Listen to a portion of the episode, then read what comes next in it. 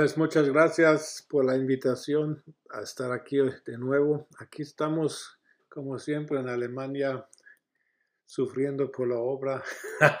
un poco, no, estamos bien, realmente estamos bien. Tomé un unos días de vacaciones por la Semana Santa porque de casualidad no tenía compromisos de predicar y estuvimos con la familia, que fue alegre también. Bueno, Siguiendo en el libro El sacerdocio de cada creyente, como ya lo introdujimos, ya hemos hablado de que el sacerdote, el, somos sacerdote del Antiguo Testamento, según Éxodo 40, versículos 2 y 13, fue instalado en, un, en, un, en cuatro pasos, fue lavado, fue vestido, fue ungido y luego santificado en este orden. Y este orden sí nos nos da una idea realmente de, de qué es, cuál es el plan de Dios para los sacerdotes. Y los sacerdotes, en primer lugar, el sacerdote significa, es alguien que sirve. Sirve a Dios y sirve también a la gente. Y en, en estos dos lados está su vida. Y el sacerdocio de cara creyente fue realmente, para los que no se acuerdan, fue uno de los descubrimientos de Lutero en la Reforma del siglo XVI, cuando Lutero encontró de que cada creyente también es sacerdote y también es rey, según la palabra de Dios, 1 Pedro 2, versículo 5, real sacerdocio, versículo 9. Y, pero Lutero no mucho habló de, de que los creyentes eran también reyes con Cristo, porque en aquel tiempo había reyes y se hubiera peleado mucho con los reyes y hubiera sido un problema serio pelearse con la lealtad, con, con la realidad y al mismo tiempo con la iglesia como lo hizo introduciendo la, la, la, doctrina de la justificación por la fe y no por obras y luego el sacerdocio de cada creyente. Y por eso Lutero solo se fue por el lado de, de propagar el sacerdocio de cada creyente. Pero um, uh, esta idea de que cada creyente es un sacerdote y de que en su vida, no en, no en el sentido de su asistencia a la iglesia o de, de su participación en la iglesia, sino que en la vida diaria, de, eso trajo un paradigma tremendo a, a Alemania y a Europa del, del, mundo que hoy es conocido protestante, porque de, a partir de, de, este entendimiento cada cristiano empezó a entender que también mi vida vale. No, no, solamente la vida de los sacerdotes y los obispos y de la jerarquía eclesiástica es importante, sino que también mi vida de albañil, de zapatero, de, de comerciante, de no sé qué, y, o de ama de casa, entonces, eh, un, un, autor que a mí me gusta mucho, que se llama Vishal Mangalvadi de la India, él ha escrito libros muy, muy uh, importantes respecto a eso. Y él dice que el sacerdote, el, el entendimiento del sacerdocio de cada creyente, eh, produjo las sociedades modernas realmente que, que tenemos hoy en Alemania, Holanda, en el norte de Europa porque cada creyente empezó a, entender su vida como un servicio a Dios y como un servicio a la gente. Esto produjo, por ejemplo, un aumento significativo en la calidad de productos que producían, porque el zapatero que hacía su zapato ya no solo hacía el zapato para, para, eh, para ganar dinero, sino que hacía el zapato en primer lugar para Dios y en segundo lugar para alguien que tenía necesidad y en tercer lugar para ganar dinero.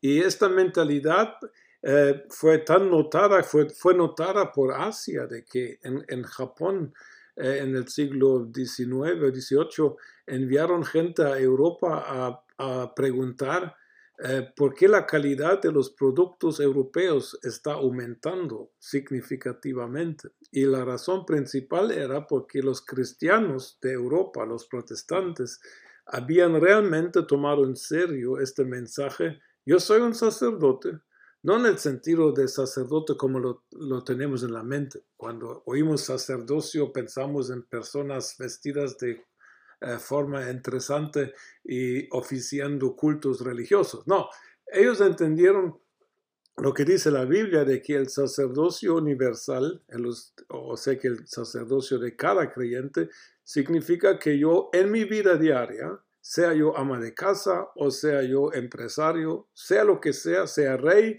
sea político, sea lo que sea, yo voy a servir primeramente a Dios y segundo lugar a la gente y en tercer lugar como añadidura me viene la remuneración por lo que hago. Y es, este cambio de actitud produjo las sociedades modernas de Alemania, Holanda, etcétera, con todos sus sistemas sociales y también con la calidad y calidad lleva casi siempre a prosperidad y es indudable de que la prosperidad de los países protestantes es la mayor en todo el mundo, aparte de, los que son prósperos porque tienen recursos naturales como los sheiks de, Arabia, pero, pero la prosperidad de Europa no es una prosperidad basada en recursos naturales, sino en calidad de trabajo. Y yo vivía en Guatemala y la gente eh, que usaba herramientas, hasta los dentistas me decían, yo solo eh, instrumentos de Alemania son los más caros, pero también son los mejores, así me decían a mí.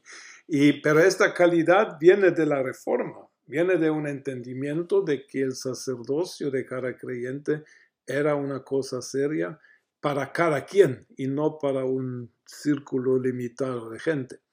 Entonces, eh, en las pláticas anteriores vimos de que uno llegaba a ser sacerdote porque le lavaron, en el sentido, le lavaron la culpa de sus pecados, o sea que su pasado pecaminoso fue limpiado por la sangre de Cristo. Luego lo vestían que era, le imponían la identidad de justicia, o sea que primero se quitó la carga del pasado, la culpa, el pecado y todo eso, luego se puso un vestido, el vestido de, eh, de justicia, y este vestido es la justicia que Dios quiere dar a sus hijos por fe, no por obras, pero esta justicia es una identidad que le, da uno acceso a los recursos divinos y celestiales con tal de cumplir nuestro propósito y nuestro llamado aquí en el planeta Tierra. Entonces, teniendo ya el pasado arreglado, limpiado y sin carga, teniendo ya una nueva identidad con la cual me presento delante de Dios en el tercer paso, podríamos decir, em, el sacerdote fue ungido. Ahora la unción fue derramar aceite encima de la cabeza del sacerdote, en este caso de Aarón, lo describe muy bonito el Salmo 133. Y la unción con aceite en toda la Biblia es reconocido como un, un simbolismo que representa la obra del Espíritu Santo. O sea que muchas veces el, aceite tiene que ver con la obra del Espíritu Santo. Y la obra del Espíritu Santo es una que por supuesto que no, em, no empieza en, en, esta unción de la cual hablamos hoy, sino que toda la vida cristiana es realmente un efecto de la obra del Espíritu Santo en nuestra vida. Nosotros nacemos de nuevo por obra del Espíritu Santo y no por ninguna otra cosa. Lo aceptamos por fe, pero la obra, todo lo que por atrás, podríamos decir, todo lo que sucede eh, eh, invisiblemente es la obra del Espíritu Santo que trae convicción de pecado al, al corazón del pecador, que nos empuja hacia Cristo, que nos hace reconocer que somos perdidos y todo eso hace el Espíritu Santo y también el nacer de nuevo, el cual realmente nos lleva a la nueva identidad, nos lleva al perdón de pecados. Este también, esta acción es una obra del Espíritu Santo, porque la Biblia dice que nacemos por el Espíritu y por agua, en, Juan capítulo 3, 1 al 8. La unción del Espíritu Santo a la cual me refiero hoy es ahora es la presencia y la obra del Espíritu Santo en el creyente o sea que en el que ya nació de nuevo, en el que ya tiene su identidad en Cristo nueva, en el que ya está perdonado, y ahora él recibe este, este don del Espíritu Santo, como se le llama en, en Hechos 2.38, de que este don del Espíritu Santo no es un, don en el sentido de que me dan algo material, como te doy un regalo y allá lo tienes. No, el don del Espíritu Santo es la persona del Espíritu Santo quien decide venir a nuestra vida y no solamente decide venir a nuestra vida, sino que decide venir a habitar dentro de nuestro cuerpo. Por eso en el Pentecostés, en el día de Pentecostés, cuando todos son llenos del Espíritu Santo por primera vez, según, según la cronología del, del cristianismo, dice de que los 120 están reunidos y dice que se repartían lenguas como de fuego encima de cada uno individualmente, y todos fueron llenos del Espíritu Santo y hablaron, hablar en lenguas y, conocemos la historia. Ahora, el fuego de, este momento es un fuego que no representaba ni juicio, ni, ni representaba una purificación, porque a veces el fuego en el Antiguo Testamento era para juzgar Sodoma y Gomorra, o era para purificar, como en el Salmo 19. Pero aquí este fuego es diferente. El fuego de Pentecostés no tiene nada que ver ni con poder ni cosas así que los pentecostales a veces hablamos, sino que este fuego es un mensaje de Dios a su pueblo de que Él acepta su nuevo lugar de habitación. Porque el tabernáculo de Moisés fue fue inaugurado por fuego del cielo y Dios dijo que este es el lugar donde voy a habitar entre mi pueblo. El templo en Jerusalén, idéntico. Cayó fuego del cielo, donde Dios decía que acepto este templo físico en Jerusalén como el lugar donde reposará mi nombre. Y ahora que el Espíritu Santo ya no está eh, limitado a la, la ubicación de un edificio, sea móvil o fijo, ahora el Espíritu Santo viene a morar dentro de cada creyente y Dios envía fuego de confirmación diciendo individualmente en la cabeza de cada creyente del Pentecostés eh, se sentó esta llama de fuego, dicen, y para decir Dios, yo acepto tu cuerpo como mi habitación. Y ahora, eso es una cosa que a mí me extraña en, en, la, en las predicaciones y enseñanzas sobre el Espíritu Santo, que, de que la Biblia claramente nos confirma más que una vez de que nuestro cuerpo es ahora el lugar donde el Espíritu Santo mora y vive. Quiere decir que si el Espíritu Santo está dentro de mí, si está dentro de, este, de mí, que ya no tengo que esperar al Espíritu Santo del cielo. A veces la gente está orando, Señor, lléname de tu Espíritu, viendo hacia el cielo, pero si has nacido de nuevo, el Espíritu está adentro. E incluso Jesús dijo en, en Juan 7, 37 al 39, de que ríos de agua viva fluirán desde vuestro interior, o sea que de adentro para afuera. Entonces es muy importante reconocer en primer lugar de que el Espíritu Santo, y a mi manera de pensar y entender la escritura, el Espíritu Santo dentro de mí es la persona que me provee todo el poder divino, todos los dones divinos incluso el carácter divino que yo necesito para caminar en la nueva justicia que he llegado a ser en Cristo. Quiere decir que si el Espíritu Santo mora dentro de mí, también los dones del Espíritu Santo están dentro de mí, no están en el cielo, están dentro de mí. Si el Espíritu Santo vive dentro de mí, el fruto del Espíritu está dentro de mí. No lo tengo que esforzadamente producir, no, no tengo, tengo que entender que todo esto está dentro de mí. El poder del cristiano ya está dentro del cristiano. La unción, como podríamos decir, ya está dentro de nosotros.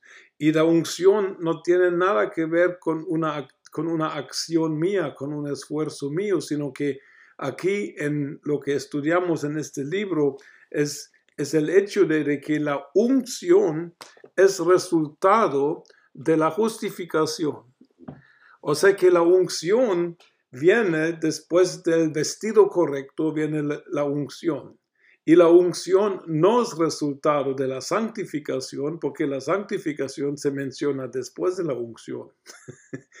y muchos han, muchos han enseñado o han indicado, implicado en la enseñanza, eh, que si quieres más poder del Espíritu Santo en tu vida, necesitas santificarte más. A mi parecer, una equivocación de orden. Porque si la obra del Espíritu Santo llegara a depender de un esfuerzo humano, ya no sería ni gracia, ni sería la obra del Espíritu Santo, y se podría jactar de creyente, es que yo, yo ayuné 40 días y por eso ahora tengo una unción terrible. Y entonces el hombre podría decirse, yo he sido tan fuerte. En, el capítulo sobre la ungir, la unción en, mi libro, donde yo explico es de que hay diferentes niveles de cómo puede el creyente experimentar el Espíritu Santo. Y eso sí tiene que ver un poquito con nosotros, de reconocer de que yo puedo hacer algo, no para producir unción, no para eh, producir poder milagroso, no, yo, pero yo puedo practicar eh, da de mi parte de que mi conciencia del potencial que está dentro de mí realmente se llegue a, manifestar. Allá sí podría yo hacer algo. Yo mencioné tres niveles de, experiencia. El primer nivel es el nivel de salvación, o sea que eh, cuando aceptamos a Cristo, el Espíritu Santo ya está dentro de nuestra vida. Y el que ha nacido de nuevo sabe que ha nacido de nuevo. ¿Por qué? Porque el Espíritu Santo me dice que soy hijo de Dios, no porque me lo invento y no porque lo digan en la iglesia, no, el Espíritu da un testimonio a mi espíritu que soy hijo de Dios.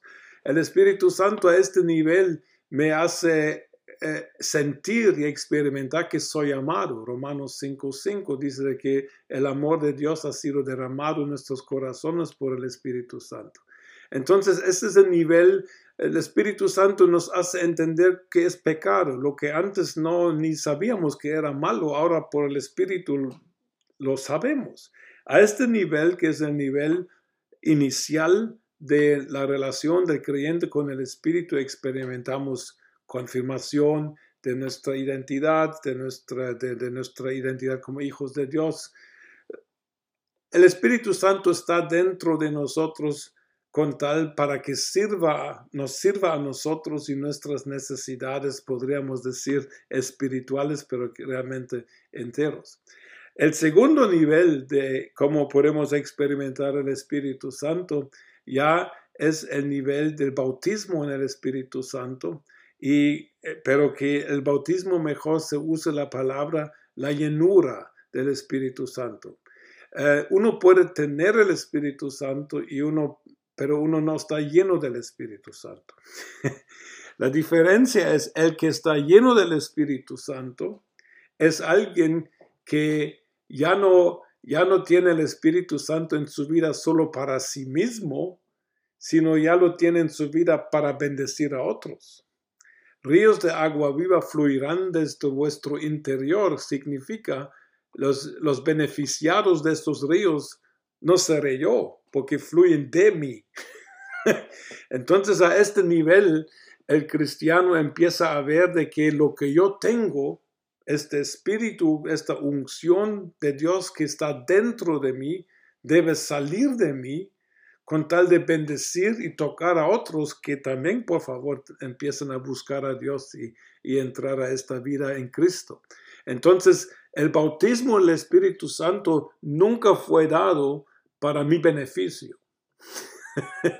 el bautismo del Espíritu Santo, si uno estudia la Biblia completa y no solo pasajes separados, eh, el, el, bautismo del Espíritu Santo o la llenura del Espíritu, esta experiencia es dada con fines de evangelismo y de misión y no con fines de, de, jactarse a sí mismo o de enorgullecerse a sí mismo porque yo tengo dones, porque yo tengo lenguas o tenga lo que tenga. No, si las lenguas y los dones que, que puedo tener seguramente Si esos nos sirven al cuadro mayor, que es el reino de Dios, entonces estoy en peligro de, eh, llegar a ser un fariseo pentecostal. y esto no se necesita, el mundo no necesita eso. Ahora, este nivel de ser lleno del Espíritu son experiencias cuando uno siente que el Espíritu Santo realmente le llena a uno. Y como dije, eh, indiqué anteriormente, la llenura es una llenura de adentro para afuera y no de afuera para adentro, porque el Espíritu Santo, ¿dónde está? Está adentro. Incluso los apóstoles recibieron el Espíritu Santo antes del Pentecostés. En el libro de Juan leemos de eso, de que Jesús sopló sobre ellos y les dijo, recibid el Espíritu Santo. O sea que el Espíritu Santo ya estaba en la vida de los apóstoles antes del Pentecostés. Muy importante detalle. Ahora, este nivel es un nivel de experimentar algo con el Espíritu Santo en un momento dado. Pero realmente lo que Dios quiere para nosotros es un nivel, un nivel mayor. Lo que Dios quiere con nosotros darnos es, es una experiencia de llenura permanente, una experiencia de permanecer lleno del Espíritu Santo independientemente de lo que me rodee, incluso independiente de reuniones de la iglesia, ni por más ungidas que sean. Y esto es lo que de esto habla Efesios 5, 18 al 20. Porque en Efesios 5, 18 al 20 dice que... Ok. Recording stopped. Haben wir schon so lange geredet?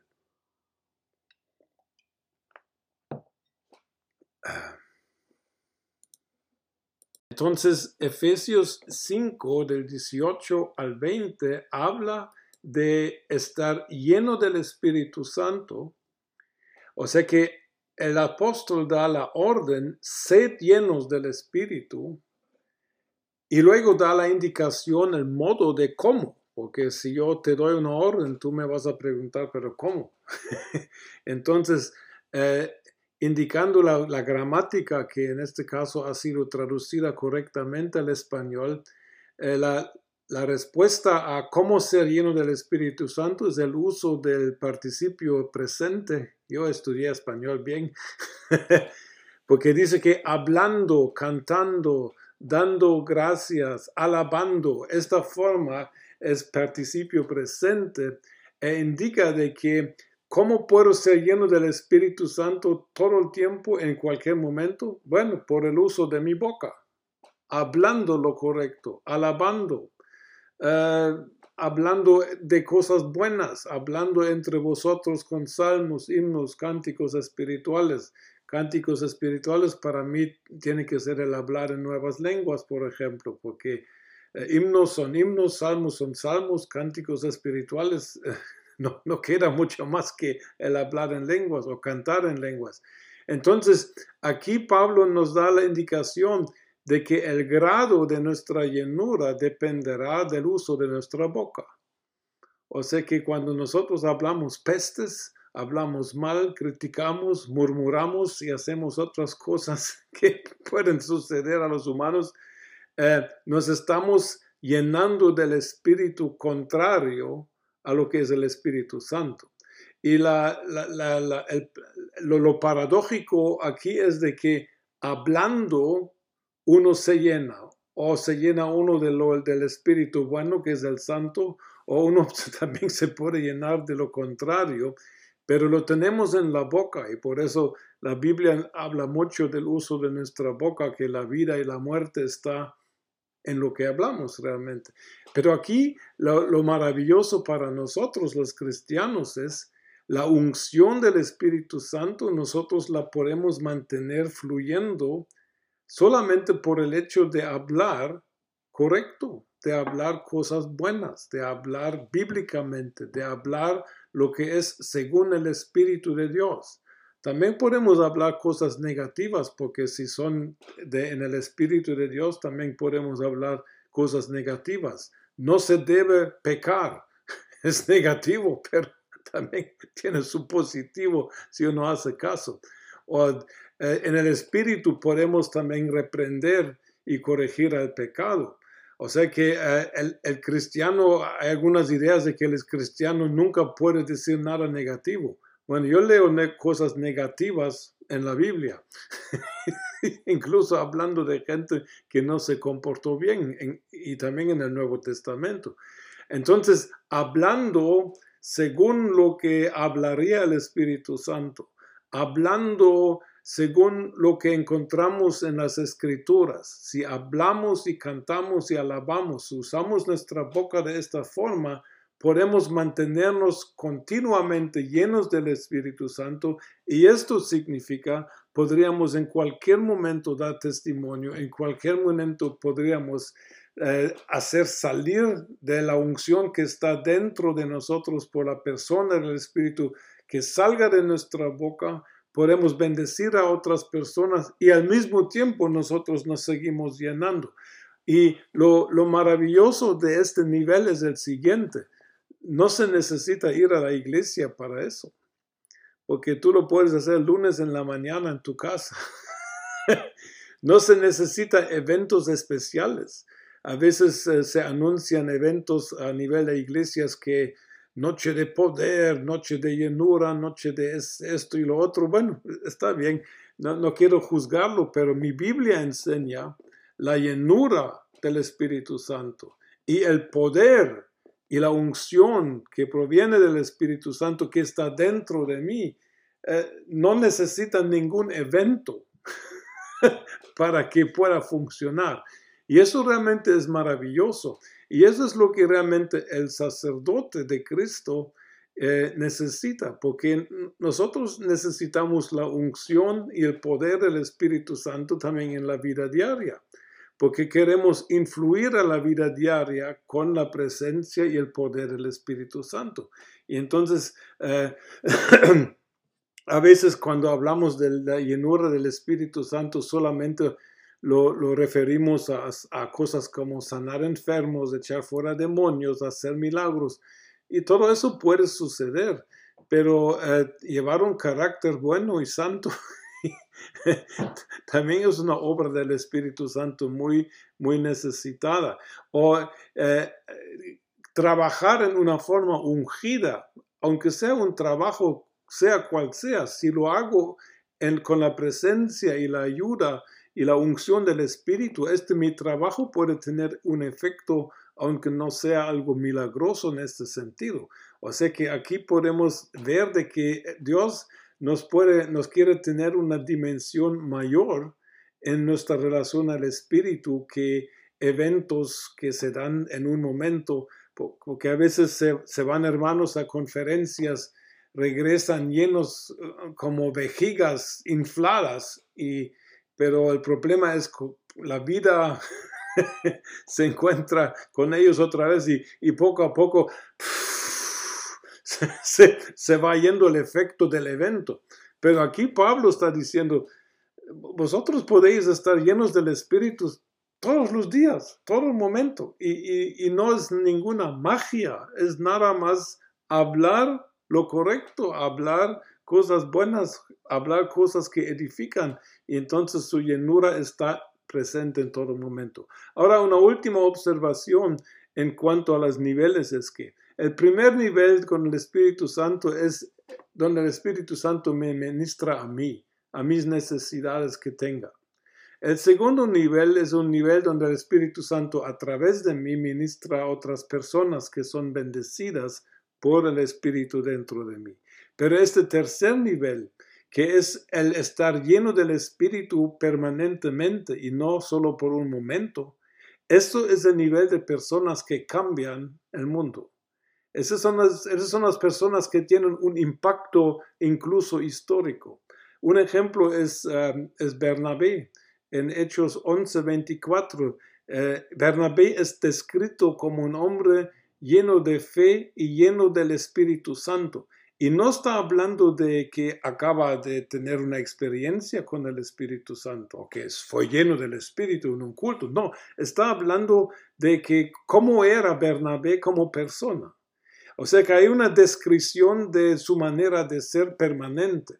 Y dice que Bernabé, y también se dice de, de, de Esteban en Hechos 6, esos eran personas que estaban siempre llenos del Espíritu Santo. Y esas son personas que realmente impactan la, historia.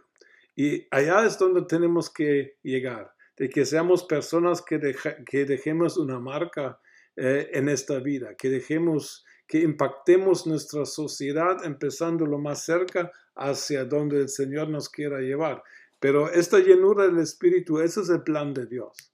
Y lo, lo, lo, maravilloso es que, como dice la Biblia, no está lejos, no está, está dentro de mí. Y eso es lo bueno. Y con eso concluyo eh, esta parte sobre la unción. Y podemos seguir de una vez al cuarto capítulo de mi libro, que es el capítulo sobre la santificación.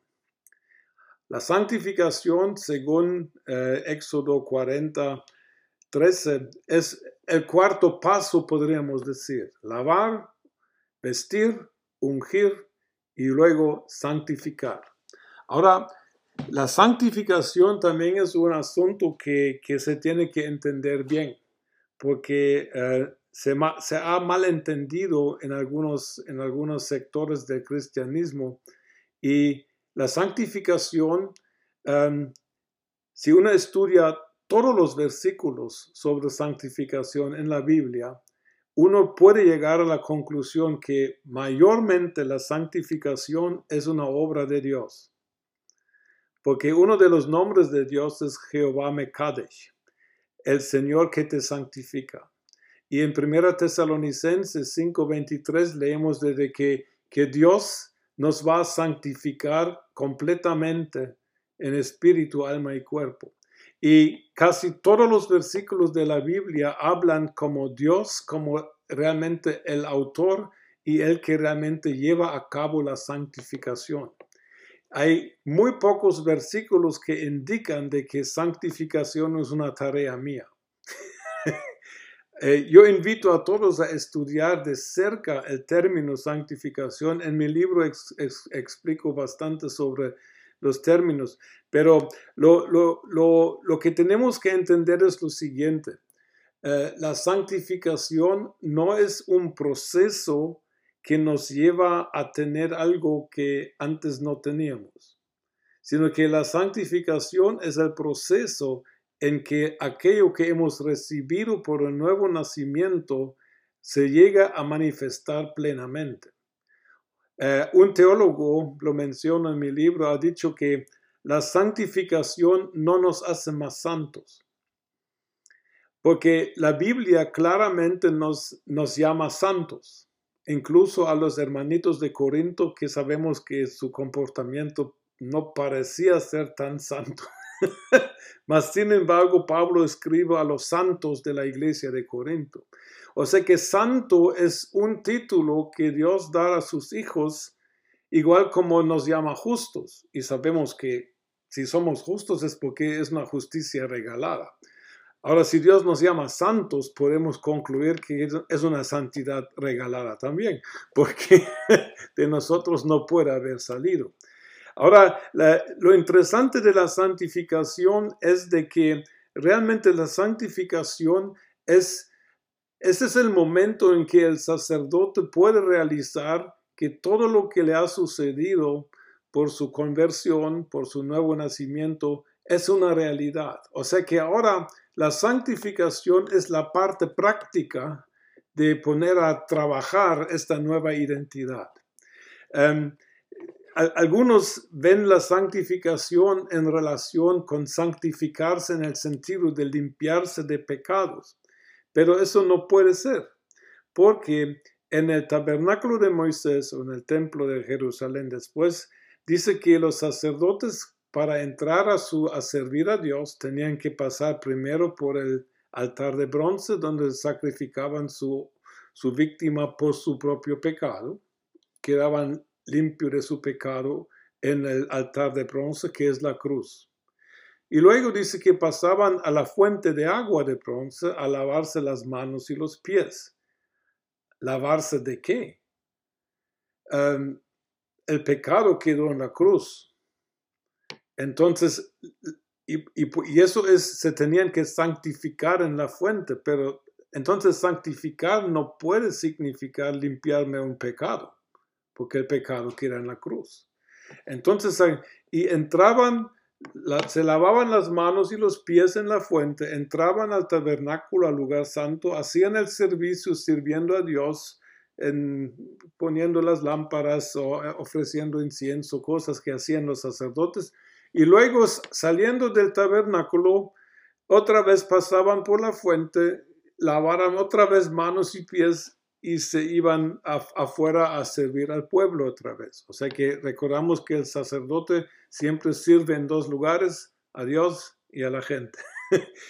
Entonces, la santificación en el contexto del tabernáculo implicaba de que el sacerdote, antes de entrar a la presencia de Dios inmediata, claro, tenía que confesar su pecado, pero eso es en la cruz. Pero luego tenía que limpiarse las manos y los pies. Las manos habla de nuestro trabajo y los pies simbolizan nuestra manera de andar o de vivir, nuestro comportamiento, podríamos decir general. Entonces aquí tenían que lavarse en la fuente de agua que es, según la Biblia, un símbolo de la palabra de Dios, porque se lavaban con mano y la fuente era de bronce tan eh, labrado que era como un espejo. Éxodo 38, 8 habla de que eran espejos. O sea que esta fuente era para nosotros la palabra de Dios, en la cual podemos vernos tal como somos y luego podemos limpiarnos. Como Jesús ha dicho que vosotros ya sois limpios por la palabra que os he hablado en, en San Juan 15. Entonces, eh, ¿qué, es lo que pasaba aquí? Eh, los sacerdotes trabajaban con la gente y se daban cuenta de la maldad, del pecado, de la incoherencia de los creyentes y, de, y nosotros sabemos que iguales estamos hoy todavía después de miles de años. Y luego tenían que entrar a servir a Dios, pero en su conciencia, en, su mente estaba lleno las, las imágenes, las palabras, lo que habían percibido con la gente. Entonces, para presentarse delante de Dios tenían que limpiarse, no de pecado, sino de todo pensamiento, de sentimiento, de todo lo que implicaba, de todas las preguntas que surgen y por qué Dios no permite eso y por qué Dios no sana aquel y por qué Dios permite que hay cristianos tan malos y tan llenos de pecado, por qué Dios permite líderes en pecado. Uno puede llegar a dudar de Dios viendo a la gente. Entonces, en la fuente de agua de, de, de, de bronce, los sacerdotes tenían que limpiarse manos y pies para que todo lo que contradecía la verdad de que Dios es justo, santo y bueno siempre, no importando cómo sea la gente. y entonces así limpiaron su conciencia, entraban a la presencia de Dios. No era una limpieza de pecados, porque el pecado se queda ¿dónde? En la cruz. Bueno, entonces esto era santificar en el Antiguo Testamento. Interesantemente también se lavaban de, regreso, porque eh, en mi opinión digo lo siguiente, habiendo estado en la presencia de Dios, ¿quién va a querer regresar con la gente?